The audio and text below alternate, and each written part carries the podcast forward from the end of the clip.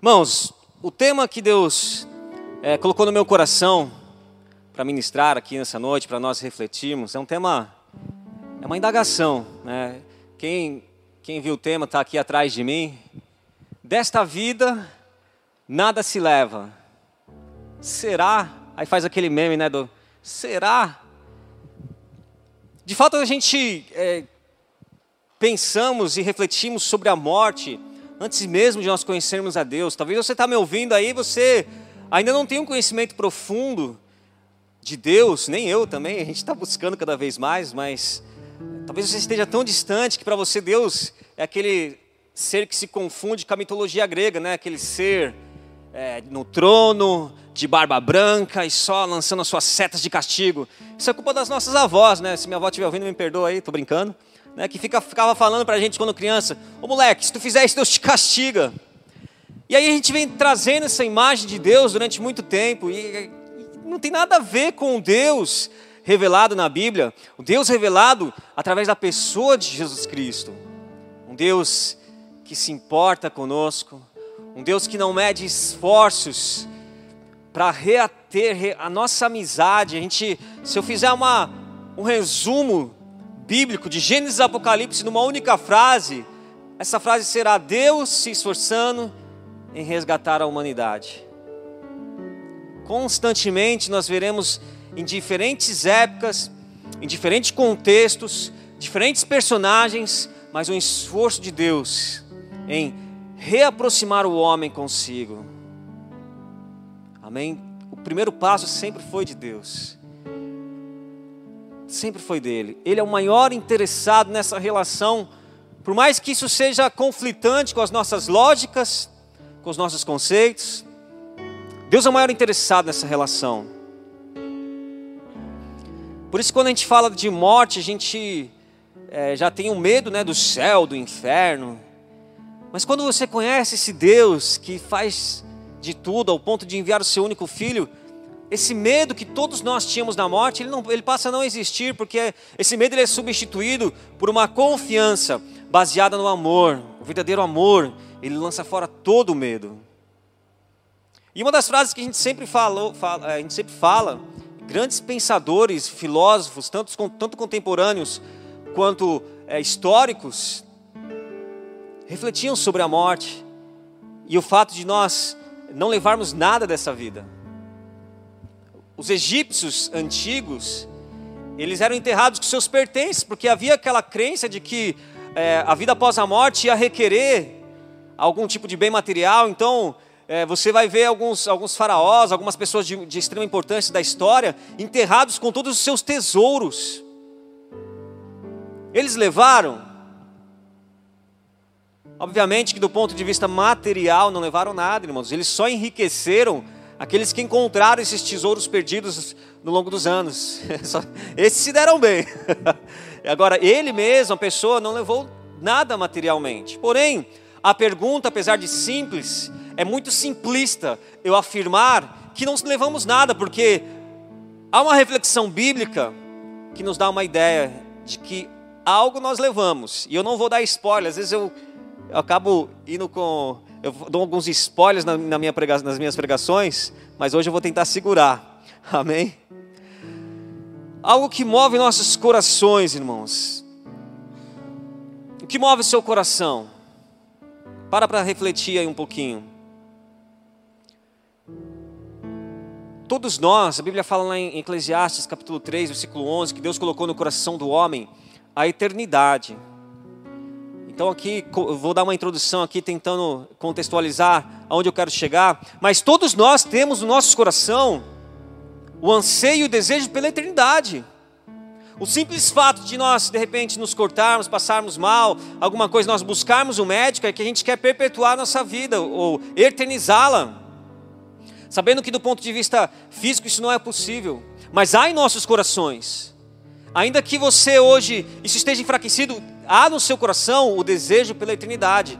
Conforme a gente vai crescendo, principalmente quando crescemos longe de Deus, esse, anseio vai sendo abafado por um monte de coisa, porque quando é, nós não temos um compromisso com Deus e não, temos, não conhecemos o Senhor, nós substituímos essa necessidade por muitas e muitas coisas, alguns com, com dinheiro, com, com sexo, com, até com estudo e com muitas outras coisas, tentamos substituir esse anseio dos nossos corações pela eternidade. Disse um grande pregador que o homem tem o seu coração um buraco do tamanho de Deus, só Deus pode preenchê-lo. E por mais que nós conquistemos todo tipo de sucesso do ponto de vista humano, se nós não tivermos Deus, nada disso se aproveitará. A Bíblia fala, Jesus disse, que aproveita o homem se ganhar o mundo inteiro, mas perder a sua alma. Amém? É uma reflexão. A segunda, para a gente poder começar a trabalhar no, no, no tema propriamente dito,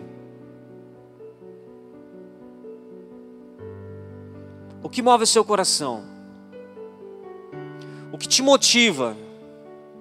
Motivação é tudo aquilo que nos impulsiona a corrermos atrás dos nossos objetivos. Às vezes você seta algum objetivo, você ajusta, não, eu quero alcançar isso, eu quero ser isso daqui a cinco anos. Eu, eu gosto muito de fazer planejamento na minha vida a curto, médio e longo prazo. De vez em quando eu, eu paro lá com as minhas doideiras, converso com a Di, a minha esposa, e falo, ó, daqui a cinco anos, vamos tentar juntar isso. Daqui a cinco anos é, eu quero estar fluente no alemão, só um exemplo. Daqui a cinco anos eu quero estar, eu quero já estar formado em MBA. Daqui a cinco anos eu quero ter lido a Bíblia em outra língua, enfim.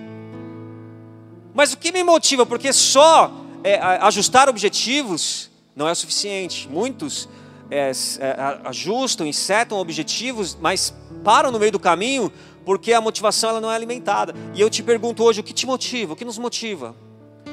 Obviamente, há várias, há várias respostas para essa pergunta. Porém, uma que é comum, é um denominador comum para todas as nossas respostas é a recompensa. A recompensa, ela sempre vai nos motivar, irmãos. Nós trabalhamos por quê? Porque gostamos? Não, trabalhamos para ter o nosso salário no fim do mês. Já experimentou trabalhar um mês inteiro e não ter o salário? É terrível, irmãos. Eu já tive essa experiência terrível. Graças a Deus hoje não, mas no passado eu trabalhava numa empresa quando que a gente não tinha certeza se eu teria o meu salário no fim do mês.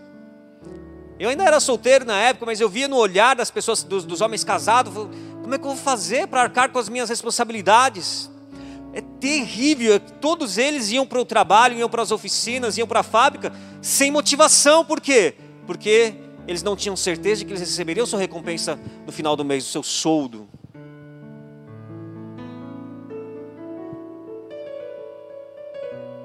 E nós, todos nós, somos movidos por recompensa, a curto, médio e longo prazo. Todos nós, irmãos. A Bíblia fala que nós temos que ser como crianças, né, para herdar o reino de, dos céus. E eu vou te falar uma característica da criança que talvez nós não lembramos quando nós mencionamos esse versículo. Sabe qual é? Nós que somos pais aí, que temos filhos numa idade mais da infância, eu gosto muito quando tem festa dos meus filhos. Agora já não, nem tanto que já estão crescidinhos, mas a gente sempre faz aqueles balão, sabe aqueles balão com cheio de bala dentro? Irmãos, lá em casa a gente tem um quintalzão lá, a gente tem uma goiabeira, a gente gosta de chegar lá bem, bem no alto, amarra aquele balão, coloca bastante bala dentro, amarra aquele balão. Mano, mas eu me divirto com isso. E fala, galera, vamos estourar o balão. Mano, acabou coxinha, acabou pula-pula, acabou videogame, flipper, o que tivesse. Pode ter feito, feito a maior festa, mano. Todo mundo para o que está fazendo, até os adultos, né? e vai colar debaixo do balão. Por quê? Tem uma recompensa. Aí, mano, irmão, Estourou o balão, aí não tem primo, primo, irmão, irmão, você só vê bala, eu quero bala. E eu lá de cima só rindo. Teve uma vez, eu não lembro se foi numa festa, mas a gente colocou farinha dentro do balão. Quem disse que eles perceberam a farinha? eles foram para bala, mano. Eu quero bala, eu quero bala. E depois que foi ver, cara, eu tô todo, tô todo em branco, o que está acontecendo? Movidos por uma recompensa. Diga para a pessoa que está do seu lado, Busque o reino dos céus como uma criança busca a bala do balão. Essa é uma reflexão que talvez você nunca viu, né? Busque o reino dos céus como uma criança busca a bala do balão. Porque, irmãos, se ela não consegue, o que, que, que, acontece nessas, nessa, nessa, nessa situação? Sempre saem uns chorando que não conseguiram. Ah, eu não consegui, porque ele queria. Queria aquela bala. E às vezes chora e tal, e aí consegue, de outros mentes consegue, vai lá e consegue a bala. Motivação, irmãos, é tudo. E a recompensa é algo que nos motiva. E é aí que eu quero começar a refletir com vocês aqui nessa noite. Abra comigo a Bíblia lá em Apocalipse, no final de tudo. Apocalipse, no último capítulo do último livro. Apocalipse capítulo 22.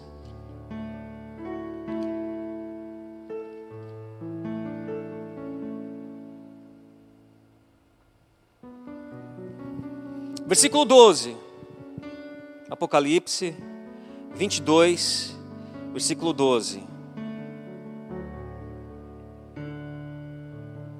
Diz assim: Eis que venho em breve, a minha recompensa está comigo, e eu retribuirei, retribuirei a cada um de acordo com o que fez. Eu não quero aqui entrar de forma profunda no que se trata essa recompensa, mas eu quero sim refletir com, com, com vocês que há uma recompensa para tudo o que nós fazemos nessa terra.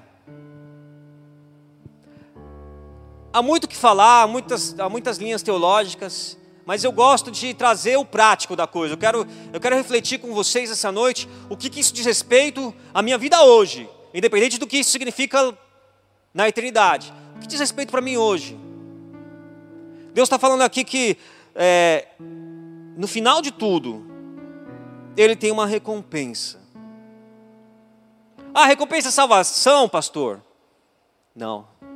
Obviamente que é uma das, porque se nós crermos, nós seremos salvos. Porém, essa recompensa não está se tratando de salvação, já que na cronologia de Apocalipse, se é que dá para falar cronologia de Apocalipse, porque o Apocalipse ele é bem enigmático nessa questão, mas numa, numa, numa certa cronologia do livro, aqui está no final de tudo, irmãos. Quem foi salvo já foi salvo, quem foi para o lago de fogo já foi para o lago de fogo, e aí ele está falando de uma recompensa.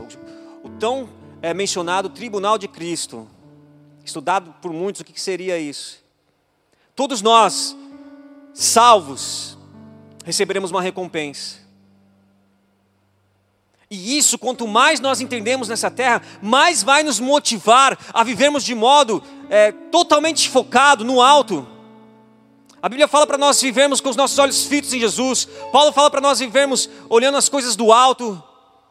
Há vários versículos que corroboram com essa tese que é muito mais importante nós acumularmos para nós, o próprio Jesus diz, tesouros nos céus do que tesouro nessa terra. E agora eu te pergunto, e, e, e faço essa questão: como nós acumulamos tesouro nos céus? Na terra a gente até sabe como, guarda, poupa um pouquinho, vai lá, investe e tal, mas e nos céus?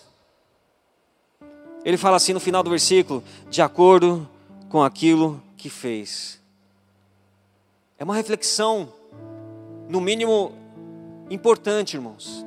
Talvez eu e você não façamos ideia do quanto isso vai ser importante, porque é, isso vai determinar toda a nossa eternidade. Nós não devemos viver a vida totalmente focada e unicamente focada nas conquistas da terra. É óbvio que a gente tem que ter conquista, é óbvio que a gente tem que estudar, é óbvio que a gente tem que ter uma, uma, uma certa ambição. Porém, quando nós focamos única e exclusivamente nisso, nós estamos perdendo recompensa que nós receberemos para toda a nossa eternidade. É como se eu falasse para uma criança hoje: falar, o que você quer? Quer chupar essa bala? Ou quer ter essa fábrica de balas? Ou quer um carro novo? Talvez a criança vai olhar assim: ah, eu não sei o que, que é, eu não, eu não sei dirigir ainda. E vai pegar a bala. Mal sabe ela que com aquele carro novo, zero quilômetro, dos melhores, ela consegue comprar milhões de bala. Às vezes nós estamos vivendo nossa vida muito mais focado nas balas que o mundo nos dá do que naquilo que Deus está, é, que Deus reservou para nós nem olhos viram, nem ouvidos ouviram, nem jamais penetrou em coração humano o que Deus tem preparado para aqueles que o amam. Esse versículo é lindo, esse versículo foi o, o versículo do meu casamento. Nós amamos quando lemos, nós falamos, glória a Deus, que versículo benção. Mas presta atenção, que nós temos, isso tem sido apenas um, um, um poema, um versículo poético para nós? Ou tem de fato nos feito refletir e mudar a nossa forma de, de ver o mundo, mudar a nossa forma, de, nossa forma de ver o reino? Parar de gastar tanta energia com as coisas passageiras e começar a focar mais nas coisas que são eternas.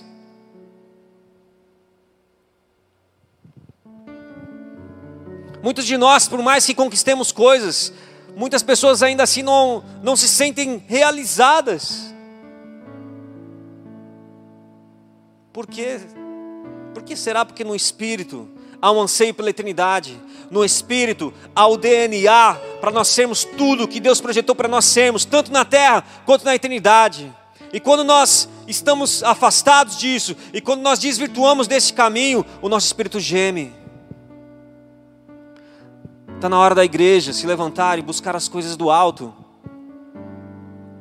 Está na hora da igreja parar de ficar totalmente como, é, como galinha, apenas olhando para baixo, ciscando algumas coisas aqui e ali, e ser como água, olhar para cima, ir nas alturas. Tudo isso é muito lindo, irmãos, mas a gente tem vivido muitas vezes de forma é, leviana, sem pensar que nós, os nossos 80, 90 anos nessa terra, não se comparam com a eternidade de milhões e milhões de milhões de anos, e vivemos como se a vida acabasse quando nós fôssemos para o caixão. Ah, eu não vou levar nada dessa vida. Então também vou viver de qualquer jeito. Muito cuidado. Não estou falando de salvação, eu vou chegar nesse ponto. Não estou falando de salvação, estou falando para os salvos, inclusive para mim próprio, para mim mesmo. É triste quando nós é, olhamos para a igreja e vemos a igreja, e aqui eu não estou é, falando de Lagoinha, mas no contexto geral, uma igreja muito mais focada nos bens materiais, uma igreja muito mais preocupada em falar: olha, eu sou abençoado porque eu tenho. Quem disse que uma coisa tem a ver com a outra? Paulo, que eu tenho certeza que vai ter um dos maiores galardão quando nós chegarmos nos céus. Ele não tinha talvez uma casa própria, ele não tinha um carro, um carro, um carro próprio, um cavalo próprio.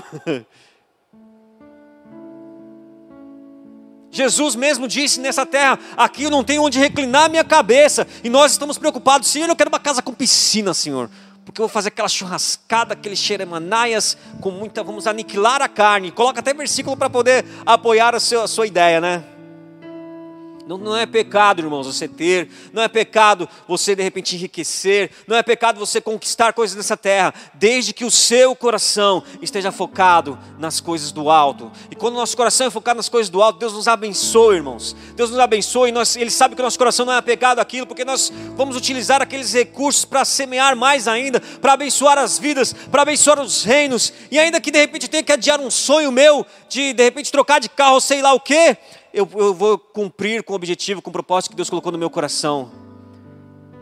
Que é investir no reino. Não estou falando só de dinheiro, não, irmãos. É de tempo, é talento, dons que Deus tem colocado no seu coração, você tem escondido. O que você tem feito, o que nós temos feito com aquilo que Deus tem nos dado. Olha para dentro do seu coração como está a sua motivação. Pastor, eu estou desmotivado. Então, antes de eu chegar e orar, pedir um fogo de Deus de, de motivação na sua vida, eu peço que você faça uma reflexão. Por que você está desmotivado? Será que de repente não é porque a sua visão está muito para baixo, está muito focado nas coisas terrenas e passageiras, do que no alto? Muitas vezes é apenas uma, um ajuste de visão, irmãos. Quando nós ajustamos o nosso alvo, nós passamos a ter motivação. Porque nós, eu citei aquele exemplo de de repente você não ter um salário no fim do mês, mas com Deus, irmãos, isso, Deus nunca falha. É garantida a nossa recompensa. Seremos abençoados tanto nessa terra quanto na eternidade. Pastor, que viagem é essa? É uma viagem mesmo, irmãos. Há várias linhas teológicas, mas eu queria despertar isso no seu coração essa noite, para que talvez, se nós estejamos viajando nas ideias nessa questão, que nós possamos hoje é, focar e centralizar os nossos esforços, os nossos olhos em Jesus. Abra comigo lá em 1 Coríntios. Paulo era um dos caras que mais fala sobre essa questão do galardão. Ele entendia isso, irmãos. Ele entendia isso de uma forma muito profunda. Se você quiser se aprofundar nessa questão dos galardões, depois abre em 1 Coríntios 15, você vai ver que ele vai falar sobre a diferença de, de, de esplendor das estrelas. Ali dá para você ter uma ideia legal, mas eu não vou entrar nesse mérito hoje. 1 Coríntios capítulo 3, Paulo considera, em certo momento, ele fala assim: Eu considero tudo que eu tinha como esterco por causa das riquezas das revelações de Jesus Cristo. Era um cara totalmente focado nas coisas do alto, irmãos. Ele não estava nem aí se ele, se, ele seria é, apedrejado como ele foi. Ele não estava nem aí se ele passaria é, por riquezas ou por pobreza, quando ele, quando ele, ele cita, ele escreve para os filipenses, tudo posso naquele que fortalece, e nós gostamos de colocar no adesivo do nosso carro, na geladeira, e colocamos lá tudo posso, tudo posso naquele que fortalece, e pensamos, eu posso todas as coisas, eu posso ganhar um novo salário, eu posso trocar de carro, eu posso isso, eu posso aquilo. Na verdade, o contexto, Paulo está falando o seguinte, eu posso todas as coisas que ele me fortalece, eu posso passar necessidade, eu posso ter sobrando. Eu posso estar bem de saúde, eu posso estar doente, eu posso estar é, tá transcorrendo tudo bem, eu posso estar no naufrágio no navio, mas eu posso tudo naquele que me fortalece, porque é ele, aquele que me fortalece não me desampara, aquele que me fortalece não me, não me abandona, e eu tenho certeza que eu vou ser recompensado, se não nessa terra, naquele grande dia, serei recompensado, irmãos. Depois abre, não agora, mas quando nós olhamos para Hebreus 11, a famosa galeria dos heróis da fé, nós pensamos, eu quero ser como esses caras, mano, esses caras conquistaram. Mas se você ler atentamente, você vê que alguns deles não conquistaram. Moisés olha para a terra de longe e não a conquista. Mas ele sabia no seu coração que ele tinha uma pátria superior. Ele tinha uma terra celestial. 1 Coríntios capítulo 3, versículo 11. Nós vamos ver nesse contexto três pontos interessantes para a gente corroborar sobre essa questão da, da recompensa. Verso 11, capítulo 3. Porque ninguém pode colocar outro alicerce além do que já está posto, que é Jesus Cristo.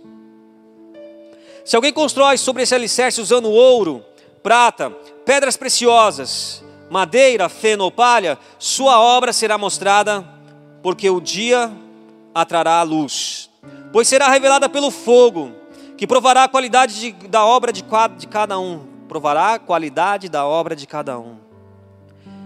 Versículo 14: Se o que alguém construiu permanecer, esse receberá recompensa. Se o que alguém construiu se queimar, esse sofrerá, sofrerá prejuízo contudo será salvo, como alguém que escapa através do fogo. Três pontos eu quero ressaltar com vocês aqui nessa noite. O primeiro deles, nós estamos falando de pessoas salvas. Versículo 12: Todos estão construídos no mesmo alicerce. Quem é o alicerce? Jesus Cristo. Então ele está falando apenas de pessoas salvas, porque Jesus é a pedra angular, a pedra de esquina.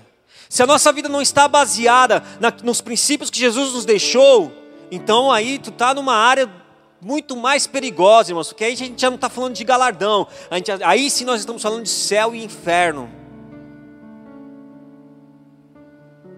Essa parte que nós estamos abordando aqui de galardão, de recompensa, é para quem tem a sua vida alicerçada em Jesus Cristo. O que é isso, pastor? O que é pedra de esquina? O que é pedra fundamental? O que é pedra, é, pedra angular?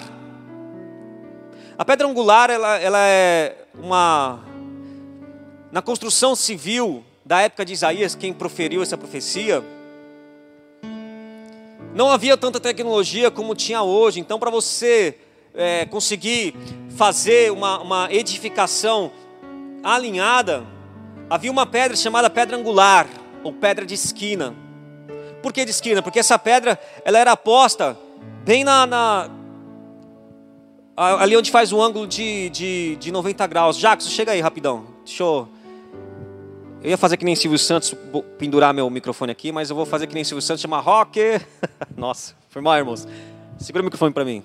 A pedra de esquina, ela era o seguinte, vou tentar aqui, vou fazer uma peça de teatro, e nessa peça, nessa peça só a, pedra, só a parede. Vamos lá. Pedra de esquina. Então, eu sou a pedra, meus irmãos. Então eu teria que eu tenho a pedra na vertical, onde ela, ela estaria na, ali bem na ponta, por isso chamada de esquina, e ela teria uma parte que, que iria para a esquerda e outra para a direita. Por quê? Porque todas as pedras que todas as pedras que fossem colocadas acima dela, elas ela seguiria esse nível. E assim também as pedras que seguiriam que, que iriam para a esquerda, elas seguiriam esse nível. E da mesma forma na direita. O que isso diz respeito, irmãos? Se a pedra angular estiver torta, se ela não estiver bem trabalhada, se ela não for uma pedra resistente, então vamos supor, é uma pedra que está com ângulo errado, toda edificação ficará torta. Agora, se essa pedra ela é provada, como, como cita o versículo, se essa pedra ela é bem cortada, bem ajustada, então toda a edificação vai ser bem feita. Agora, se eu virar para vocês, o que, que isso aqui lembra? A cruz. Valeu, Jaca. Deus abençoe. A cruz. A pedra angular ela é muito mais do que o apoio em si, ela diz respeito à cruz. Ou seja, nossa vida ser baseada no sacrifício de Jesus na cruz. Nenhum de nós conseguimos ser salvos pelos nossos próprios esforços, irmãos. Precisamos da cruz, precisamos ir à cruz, precisamos confessar os nossos pecados, precisamos ir à cruz e entender que aquilo é o maior ato de amor que alguém poderia fazer por nós. Precisamos olhar para a cruz e entender que ali é um grito de Deus chamando você para se reconciliar com Ele. Precisamos olhar para a cruz e entender que qualquer outra pedra que eu coloque para edificar a minha vida não será perfeita, não será suficiente alguma coisa vai acabar ficando torta, se não até ruir. Precisamos olhar para a cruz e enxergar o amor de Deus e falar a partir de hoje, eu quero que a minha vida seja edificada na pedra angular que é Jesus Cristo. Fala de fundamento também. Jesus ele disse para Pedro: sobre esta pedra edificarei a minha igreja. Não tem nada a ver, irmãos, com, com um, um, uma unção papal sobre a vida de Pedro. Nada a ver isso, irmãos. Na verdade, se você ler o contexto depois, você vai entender que Pedro acabaram de fazer uma confissão. Jesus perguntou: E vocês, quem dizem que eu sou? Ele falou: Você é Jesus Cristo, filho do Deus Altíssimo. E ele diz: Pedro, sobre esta pedra edificarei minha igreja. Esta pedra está falando da confissão de Jesus Cristo. A confissão de que Jesus é a pedra fundamental, a pedra angular, sobre a qual nossa vida será alicerçada e construída, irmãos se você não está construindo sua vida em Jesus, então naquele grande dia você não terá fundamento. E se não terá fundamento, vai cair, irmãos. Agora, se estamos em Jesus, glória a Deus, já temos um fundamento. E precisamos agora nos atentar a, a alinharmos a nossa vida na direção que a cruz nos encaminha de abnegação, de amor a Deus sobre tudo e todos de amar o nosso próximo. A cruz também diz respeito ao aspecto vertical, amar a Deus sobre tudo todos, ao meu próximo como a, si, como a mim mesmo. Apoiado na cruz, aí sim, irmãos, nós já passamos pelo primeiro crivo. Aquele que está em Cristo é nova criatura. Amém? Se você se identificou, eu não tenho certeza de onde, de onde minha vida está sendo edificada. No final dessa ministração, você terá a chance de edificar a sua vida, de iniciar essa edificação na, na cruz. Mas você e eu que já temos a nossa vida edificada em Jesus, agora começa a questão da recompensa. Então, o primeiro ponto é o alicerce, é Jesus.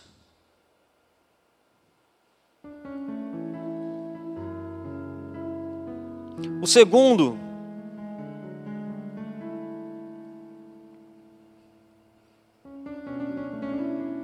ele de alguma forma ele materializa as nossas obras. Acompanha comigo aí no versículo 12 ainda, se alguém constrói sobre esse alicerce usando ouro, prata, pedras preciosas, madeira, feno ou palha, sua obra será mostrada, porque o dia trará a luz, pois será revelada pelo fogo que provará a qualidade da obra de cada um. Ah, aí você não precisa me perguntar, mas como será? Irmãos, não tem como eu eu não vou usar aqui, posso até depois falar de algumas linhas teológicas, mas não vou usar como isso será, mas de alguma forma, irmãos, nossas obras serão reveladas naquele grande dia pelo fogo. E esse fogo, esse fogo, ele vai testar a qualidade das nossas obras. Então, de alguma forma Deus vai materializar as nossas obras e vai o fogo vai provar. Fogo muitas vezes na Bíblia fala de provação, de, de, de testar, é um teste. E o que sobrar, o que ficar, é porque a qualidade era boa. Agora, o que for queimado é porque são aquelas obras que nós fizemos, irmãos, sem o mínimo, o mínimo de cuidado. Então, primeiro, edificar sobre a pedra angular Jesus Cristo. Tem um texto de Mateus 7, se eu não me engano, versículo 21, depois você lê, confere em casa, que toda vez que eu leio me traz aquele temor de, de reverência, de respeito, fala, meu, isso aqui é sério. Haverão pessoas naquele grande dia que olharão, Senhor, mas eu fiz milagres no teu nome, Senhor, eu, eu curei pessoas, eu expulsei demônios. Aparte-se de mim, todos os que praticam a maldade, pois eu não os conheço. A obra em si, unicamente em si, não diz nada. A gente vai falar já um pouquinho sobre isso. Mas a qualidade, irmãos, a gente fala tantas vezes, eu sou um cara que preze pela qualidade. A qualidade, irmãos, a gente tem que, tem que sempre observar a qualidade de tudo que nós estamos fazendo, para não incorrer o risco de fazermos obras vãs. Olhar para a nossa vida e, e, e sempre questionar por que eu estou fazendo isso. Hoje em dia, com as redes sociais, é uma benção, a gente evangeliza, a gente, a gente faz um monte de coisa, mas a gente incorre no risco de, de repente, estar tá fazendo as coisas unicamente para se aparecer para as pessoas. Isso é um perigo muito grande. A Bíblia fala que aqueles que buscam a aprovação de homens já receberam a sua recompensa. Então, se eu estou aqui ministrando para vocês, para depois receber elogios, e aí a pessoa vai lá, me elogia, oh, que gostoso receber elogio. Irmãos, fica tudo aqui. Estou doando alimentos ali, eu coloco lá no Face, olha minha doação, eu vou para a madrugada, dou o sopão. Para me aparecer, eu já estou recebendo minha recompensa, já estou aparecendo, já estou recebendo meus tapinhas nas costas, meus, meus aplausos. Deus me livre, irmãos, de ficar só nisso, pelo amor de Deus. Às vezes o elogio vem, às vezes vem os tapinhas nas costas, mas a gente tem que saber dar glória a Deus. Porque senão, a gente já recebeu o nosso galardão, e eu sempre tenho isso no meu coração, Senhor, glórias ao teu nome. Se alguém foi bem, esse pastor, glória a Deus. Glória a Deus, irmãos. Obrigado aí pelo elogio, glória a Deus. E no meu coração, Senhor, toda a glória ao Senhor. Porque Ele merece, porque tudo é por Ele. Sem Ele eu não estaria aqui, sem Ele eu não faria o que eu consigo fazer, nem você. E segundo, porque também eu não quero fazer tudo isso e depois chegar naquele grande dia e descobrir, camarada, você foi salvo, mano. Como tá aqui, ó Fui pelo fogo, cara. pelo fogo. Você recebeu tanto tapinha nas costas lá que você já recebeu o teu galardão. Agora você vai tomar só um tapinha nas costas e falar, entra no reino do teu Senhor. Mas é o seguinte, em termos de galardão, contente de ser salvo, que também não é pouca coisa, meu irmão. Glória a Deus, estamos salvos, aleluia. Mas quando a gente entende isso, a gente vai além. Há um galardão, há uma recompensa nos esperando naquele grande dia, irmãos. E nós seremos recompensados de acordo com as nossas obras, de acordo com a qualidade, não é quantidade. Eu tive uma ministração que eu fiz uma vez que ela, ela falava do triângulo da aprovação, que é fazer a coisa certa. Já falei isso aqui também uma vez. Fazer a coisa certa, da maneira correta e com a motivação correta. Muito cuidado com a motivação, porque às vezes nós fazemos a coisa certa, nós fazemos da maneira correta, mas às vezes nossa motivação, irmãos, que é onde ninguém vê. Porque a coisa certa todo mundo vê, irmãos. Se nós fazemos da maneira certa ou errada, as pessoas veem. Mas a motivação, só Deus para ver. Alguns a gente consegue ainda ganhar pelo olhar, pela, pela atitude, pela postura. Mas a maioria só Deus sabe qual a verdadeira e real motivação dos nossos corações. E a motivação tem que ser sempre Jesus, alinhado com a pedra de esquina, com a pedra angular Amém. Já parou para pensar, irmãos? Nesse, nesse, tribunal de Cristo, nesse Apocalipse 22, 12 que nós lemos, vou dar para cada um segundo o que fizer. Já parou para pensar se coloca é, Moisés e o ladrão da cruz do mesmo lado? Parou para pensar o que cada um vai receber? Vou colocar aqui, vou chutar mais ainda. Coloca o ladrão da cruz e Paulo, apóstolo Paulo, um ao lado do outro. Você imagina os dois recebendo a mesma recompensa? Ambos estão salvos, ambos estão diante de Deus. Mas você imagina ambos recebendo a mesma recompensa? Claro que ambos estarão felizes, porque estarão salvos. Mas essa recompensa diz respeito, irmãos, à nossa eternidade. A parábola dos dez talentos fala sobre isso, a parábola das dez minas, quando ele fala sobre a autoridade que nós teremos é, na eternidade.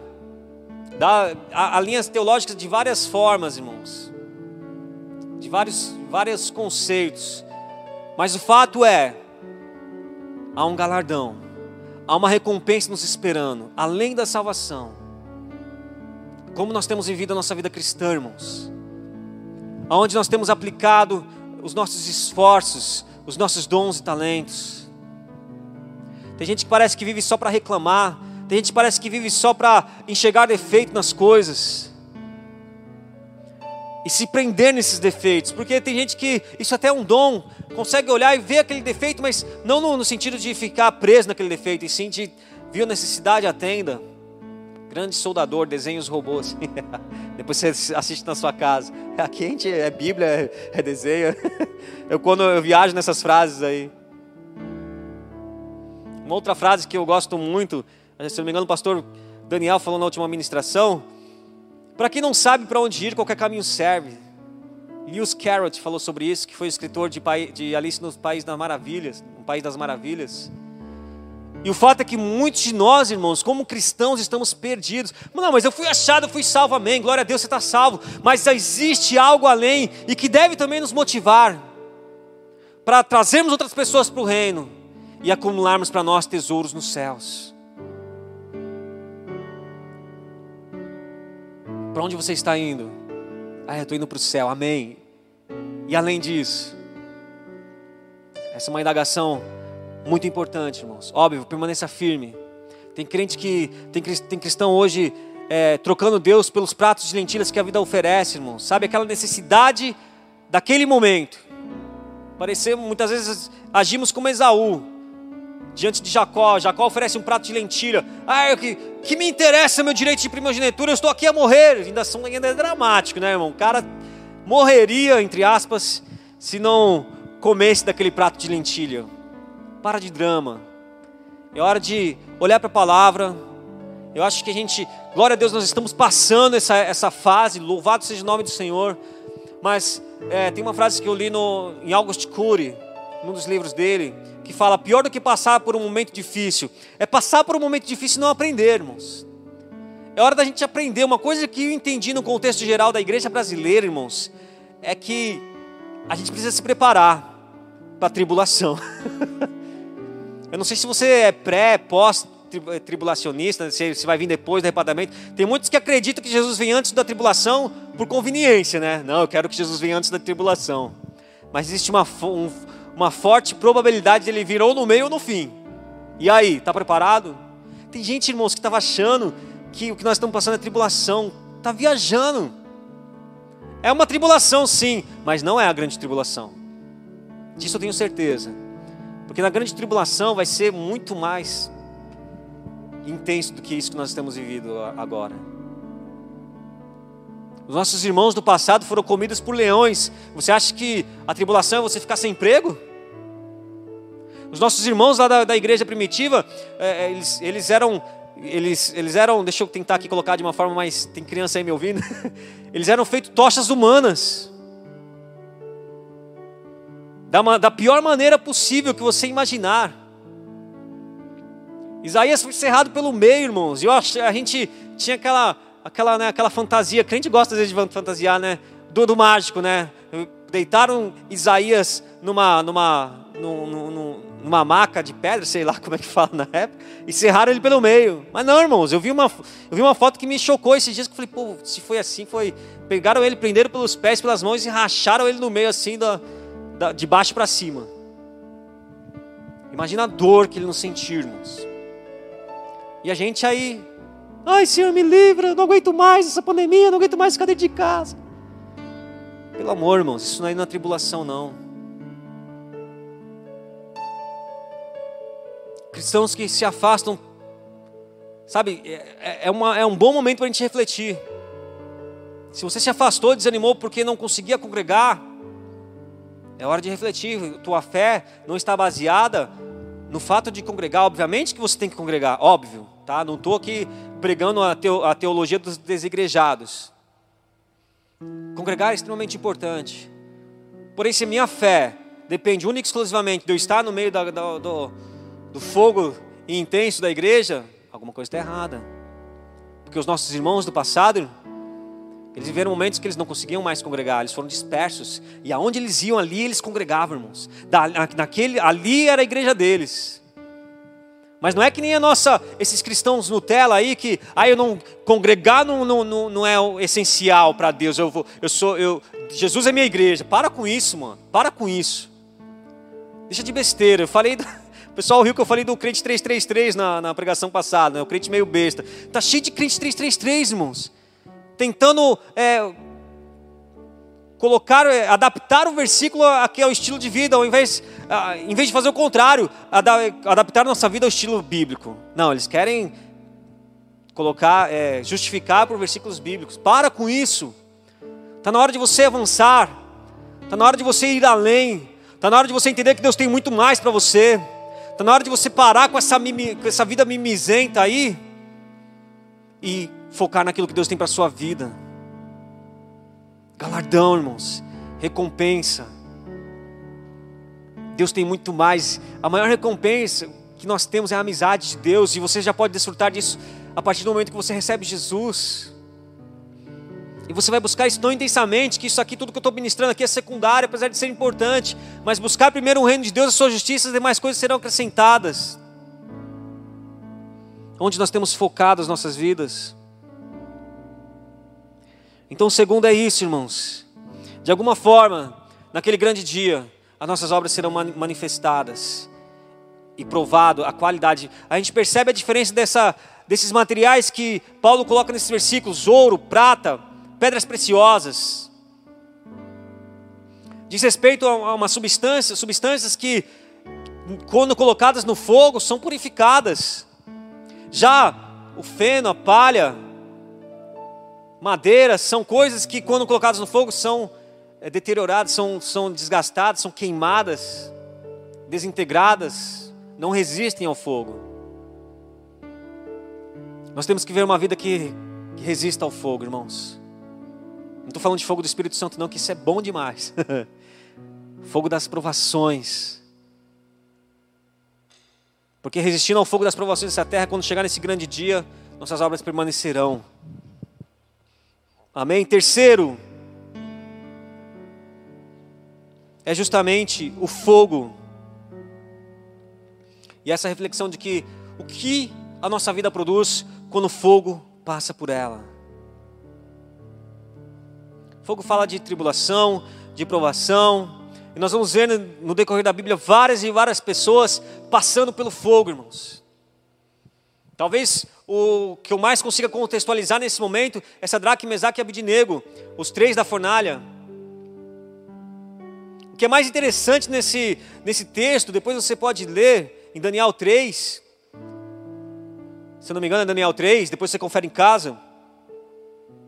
Sadraque, Mesaque e Abidinego, ele, Sadraque, Mesaque e Abidinego, eles, o grande X da questão que nós, nós nos maravilhamos que ah, eles foram, eles tiveram a experiência de estar com Jesus no meio do fogo, mas antes disso, eles encararam o imperador, o homem mais poderoso da época, eles encararam o seu problema de frente e falaram o seguinte: quer meu Deus me livre, quer ele não livre, eu não vou me prostrar.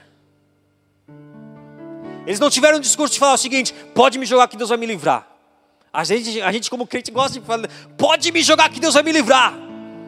Isso é louvável, é uma fé, ou então é uma empolgação barata, aí o tempo mostra. Mas o grande lance, a grande postura de Sadraque, Mesaque e Abednego é olhar Nabucodonosor nos olhos e falar o seguinte: o senhor faz o que você quiser, meu. Deus pode me livrar, Deus pode não me, não me livrar, mas eu não me prostro diante dessa estátua. Eu permaneço fiel. E eu e você, irmãos, diante de tantas coisas que tentam nos fazer prostrar, diante de tantas situações que a vida nos impõe para nos prostrar. Qual é a nossa postura? Ah, Senhor, o Senhor não está me livrando. Eu sei que o Senhor tem milhares e milhares de milhões de vidas, mas tem tempo para mim, Senhor. Não, é como Paulo. Aí sim que nós temos que olhar e falar: tudo posso naquele que me fortalece. Tá doendo, mas eu posso, porque eu sou fortalecido no Senhor. Ah, mas eu perdi isso, perdi aquilo. Eu posso. O oposto também é verdadeiro, irmãos. Tá tudo dando certo, prosperando de uma forma tremenda, mas não vou me prostrar diante disso. Eu posso passar por isso dando glória a Deus. Eu posso glorificar a Deus com tudo aquilo que Ele tem me abençoado. Porque a gente só vai para outro extremo, mas por um extremo, mas outro extremo também é verdade. Tem gente que quando prospera, tem gente que quando se dá bem esquece Deus. Então nenhum nem outro, nada nessa vida vai me fazer prostrar. Quer Deus me livre, quer dê tudo certo, quer eu seja, eu seja colocado na história como alguém que passeou com Jesus, com, com uma, numa teofania com Deus, ali no, no, na fornalha ardente. Ou quero seja a minha história seja escrita na Bíblia com aquele que se entregou para ser queimado por amor a Deus, por não se frustrar, independente de qual seja a minha história. A minha história vai trazer a história de alguém que permaneceu fiel até o fim. Minha história vai trazer alguém que não se prostrou, seja na aprovação, seja na, na, na, na prosperidade, eu permaneço fiel. Afinal, nós temos uma aliança com o Senhor. Nós temos um casamento com o Senhor. Somos noivos, somos noivas de Cristo. Noiva no singular, né? Todo, a igreja é noiva de Cristo. Está entendendo, irmãos? É permanecer fiel. Tem muita, questão, tem muita coisa em jogo. Naquele grande dia nós queremos ouvir: servo bom e fiel, entra na alegria do teu Senhor. E quando chegar o momento que nós vemos nossas obras, não nos envergonharmos, mas, glória a Deus, estou aqui confiante, porque eu sei o que eu fiz. E eu baseei minha vida em Deus. Eu baseei minha vida na fidelidade ao Senhor. Amém. Eu queria ler com vocês Apocalipse capítulo 14. Começamos e vamos encerrar em Apocalipse capítulo 14. É a nossa conclusão.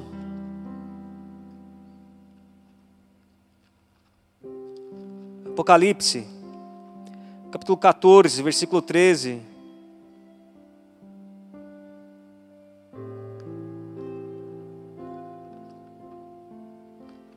Livro de Apocalipse.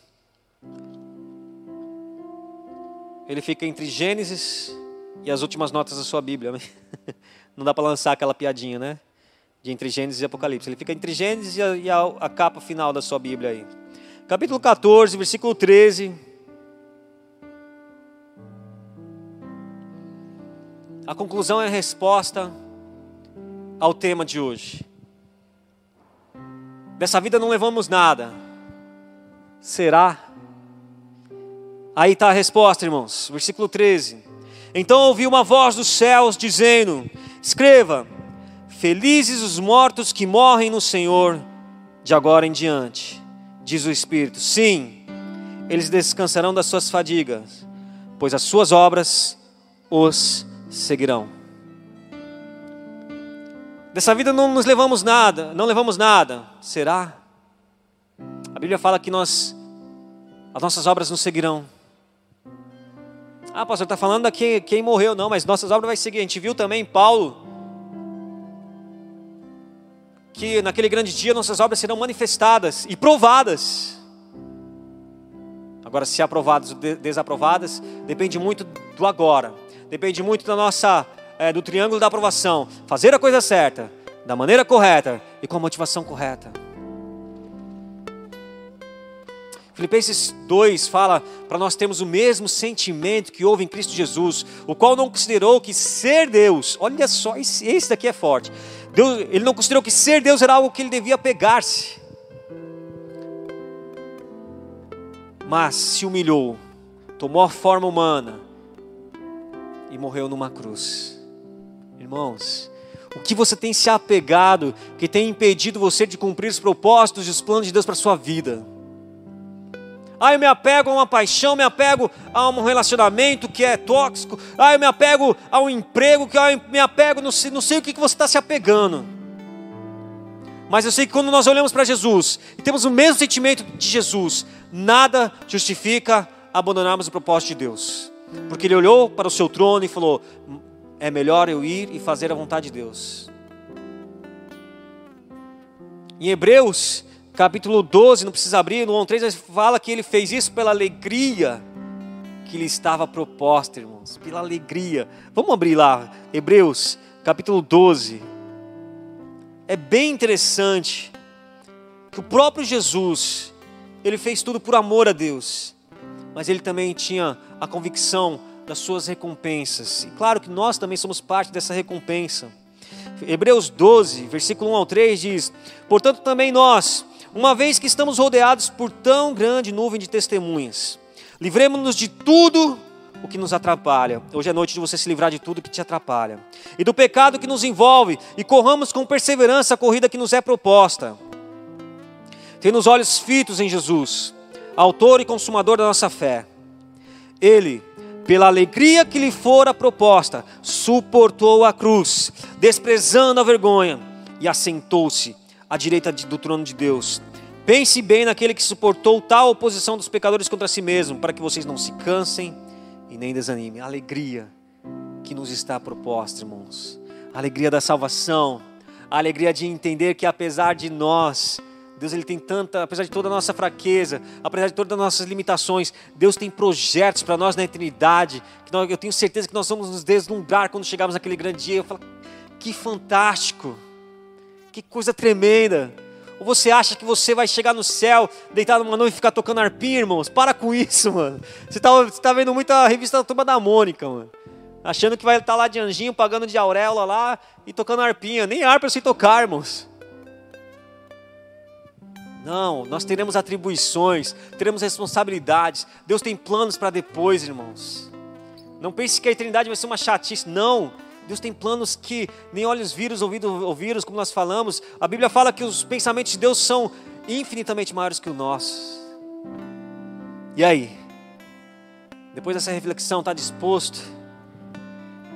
Disposto a largar aquilo que tenazmente te assedia? Disposto a largar aquilo que tem embaraçado a sua vida? Isso vai ter reflexo lá na sua eternidade. Isso vai ter reflexo lá na nossa eternidade. Eu vou fazer uma oração para Deus nos ajudar, irmãos, porque nós precisamos de Deus nisso. Falar de coisas eternas, eu costumo fazer uma analogia. Falar de coisas eternas não é algo simples. Eu não, eu não costumo enfatizar muita coisa quando estou tratando de Apocalipse, de coisas eternas, porque eu entendo que nós vemos como sombra. Eu faço a analogia do seguinte: é mais ou menos um judeu da, da época de Davi, da época antes de Cristo, que eles analisavam a Bíblia da época e falavam: vai vir o Messias, ele vai nos libertar, mas havia muita coisa que eles não entendiam. Como é que eles liam e falavam: esse cara vai nascer de uma virgem? Como assim, meu? Tanto que a interpretação de muitos era que ele ia desde já livrá-los do, do, da escravidão, livrá-los do, do jugo de Roma e a partir dali levantar uma nação que governaria toda a terra. Ainda não se cumpriu, vai se cumprir, ainda não, mas já vai se cumprir, irmãos. Quando nós olhamos para o Apocalipse, nós apenas vemos sombras. Depois que tudo passar, vier Jesus voltar, nós estarmos com Ele, nós vamos olhar e tudo fará sentido. Agora é a fé. Agora é entender o que nós temos que entender, os princípios que nós devemos viver, cumprir e sermos fiéis para nós podermos desfrutar de tudo que Deus tem preparado para aqueles que o amam. Antes de, antes de fazer essa oração, para Deus reajustar, eu convido você que está aí me ouvindo, que está afastado de Deus. Se eu estivesse na igreja, se você estivesse aqui comigo agora, eu falaria para todos fecharem os olhos, porque isso é um momento muito pessoal. Mas você está aí no seu canto, na sua casa, talvez no seu trabalho. Eu quero que você faça uma reflexão bem honesta. Porque Deus, pra, de Deus nada se esconde, as intenções, motivações, faça uma reflexão agora bem honesta. Você está afastado de Jesus? Falamos de pedra angular, falamos de pedra de esquina. Aonde está sendo construída a sua vida? Como você está edificando a sua vida?